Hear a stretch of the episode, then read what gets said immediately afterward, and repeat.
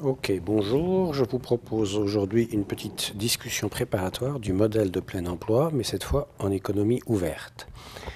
Alors, ce que nous allons faire, euh, c'est passer euh, au travers des transparents en insistant simplement sur deux points, non pas les applications, mais deux points techniques. D'abord, le cadre général, si vous voulez, c'est le cadre, le de compta NAT, compta national, lorsque nous introduisons un secteur extérieur, une économie ouverte. Donc la chose est simple, c'est qu'au lieu d'avoir y est égal à c plus i plus g, nous ajoutons, en ce qui concerne les achats de biens et services, rappelons-nous, nous ajoutons les exportations nettes, soit les exportations moins les importations.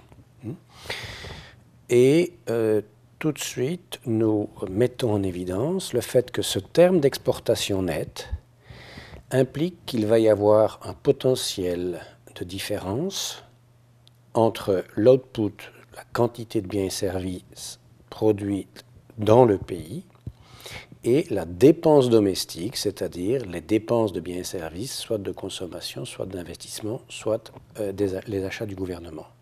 Donc NX signifie qu'on n'est plus contraint par euh, l'équation y est égal à c plus i plus g, il peut y avoir une différence entre l'output et la dépense domestique. Spécifiquement, nx va être euh, un surplus commercial. Donc si nx est positif,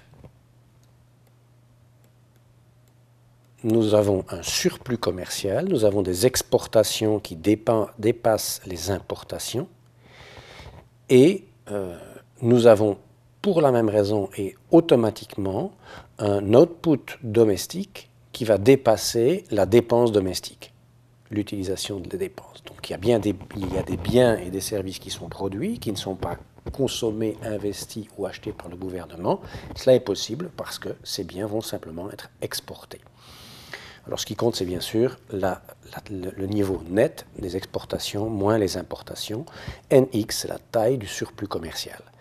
Si NX est négatif, nous avons un déficit commercial. C'est l'inverse. Le pays dépense, achète plus de biens et services qu'il n'en produit. C'est possible parce qu'il achète plus d'importations qu'il n'exporte de biens. Alors, au cœur de notre, de notre réflexion euh, sur le modèle de plein emploi et, au cœur de pas mal de, réflexions sur la macroéconomie en économie ouverte est le lien entre les flux commerciaux et le flux de capitaux. S'il y a une euh, exportation nette positive, par exemple, il y a donc une quantité de biens produits qui est supérieure à la dépense. Il va y avoir aussi, et vous voyez que c'est mathématique, c'est comptable même, aussi automatiquement une épargne supérieure à l'investissement. Hmm? Vous remarquez le, pas entre ces deux équations ici. Hein? Nous avons nx positif, ça veut dire que y est plus grand que c plus i plus g, mais ça veut bien dire que y moins c moins g est plus grand que i, ou en d'autres mots, que l'épargne dépasse l'investissement. Hmm? Donc la balance commerciale va correspondre à une sortie nette de capitaux. Pourquoi est-ce que je dis sortie nette de capitaux? Parce que si l'épargne est supérieure à l'investissement, vous avez bien une, valeur qui a été produite, qui n'est pas consommée et qui n'est pas utilisée pour financer l'investissement. Qu'est-ce qui va se passer avec cette, euh, épargne? Euh, Eh bien, c'est qu'au lieu d'acheter des titres d'emprunt ou des titres financiers émis par les entreprises domestiques, les épargnants vont investir ces avoirs à l'étranger et ça va correspondre à une sortie nette de capitaux. D'accord? Donc ça c'est un point extrêmement important. Exportation nette positive veut dire que l'épargne est plus grande que les investissements, veut dire qu'il y a une sortie nette de capitaux. Et bien sûr, l'inverse est vrai également. Un pays avec un déficit commercial, un pays avec un déficit commercial, NX est plus petit que zéro, est un pays qui euh, épargne moins qu'il n'investit et qui donc doit être, dans la période en cours, un emprunteur net sur le marché des capitaux internationaux.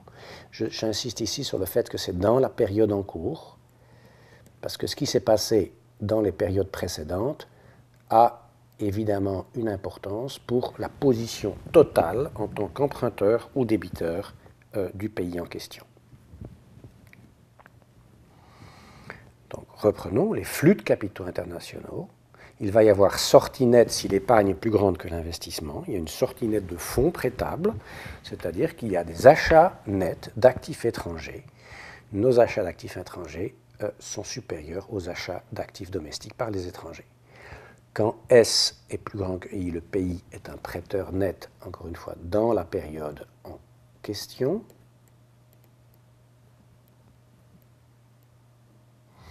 Quand S est plus petit que I, le pays est un emprunteur net.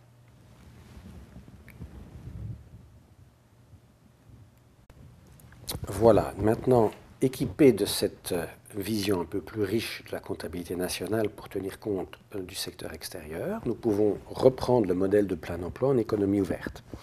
La base du modèle est exactement la même que précédemment. Nous avons une fonction de production qui représente euh, le bon fonctionnement du marché des facteurs permettant la production avec plein emploi des facteurs d'une quantité qui est Y bar. nous avons l'offre de biens et services de ce côté-là.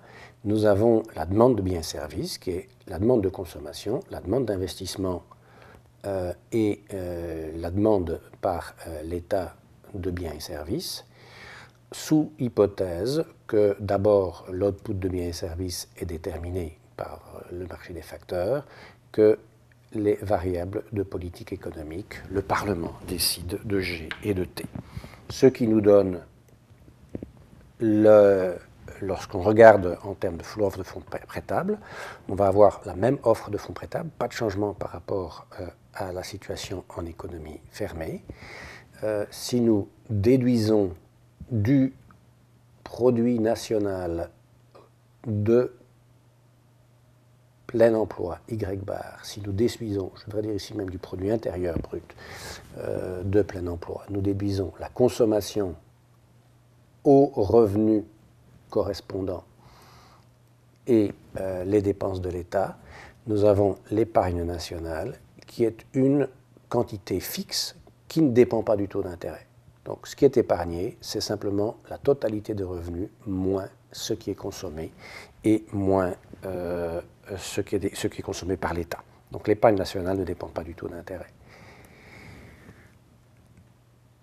Nous ajoutons à cela trois hypothèses. La première hypothèse, c'est que les actifs domestiques et les actifs étrangers sont des substituts parfaits. Ce sont des substituts parfaits et donc la rémunération sur ces actifs est identique. Le taux d'intérêt qui prévaut sur les actifs domestiques ou sur les actifs étrangers sont les mêmes. La mobilité du capital est parfaite, il n'y a pas de restriction au commerce international des actifs.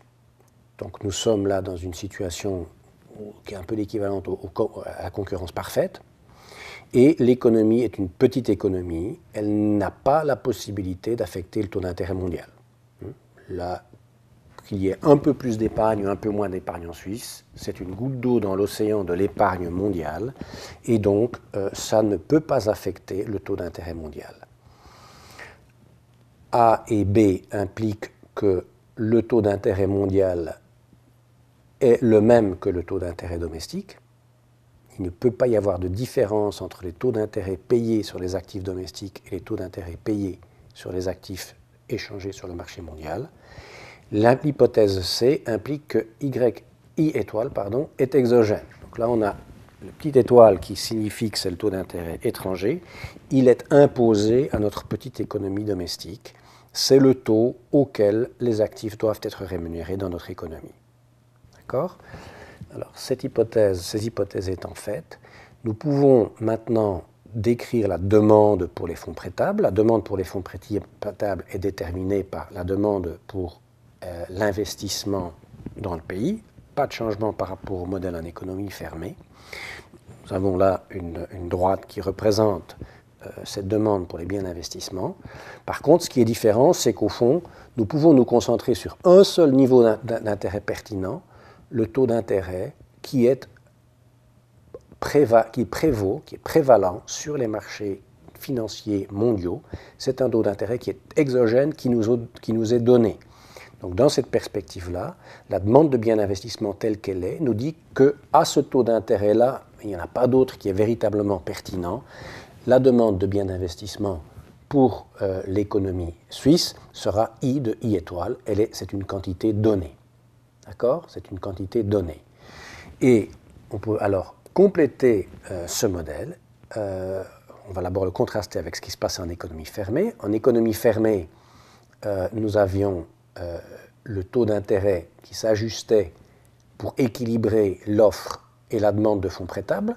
Il n'y a pas d'autre possibilité. En économie fermée, S doit être égal à I. Mais en économie ouverte, ce n'est pas nécessaire et ce n'est même pas possible parce qu'on ne laisse pas le taux d'intérêt s'ajuster. C'est l'économie mondiale qui détermine le niveau du taux d'intérêt en vigueur dans notre petite économie.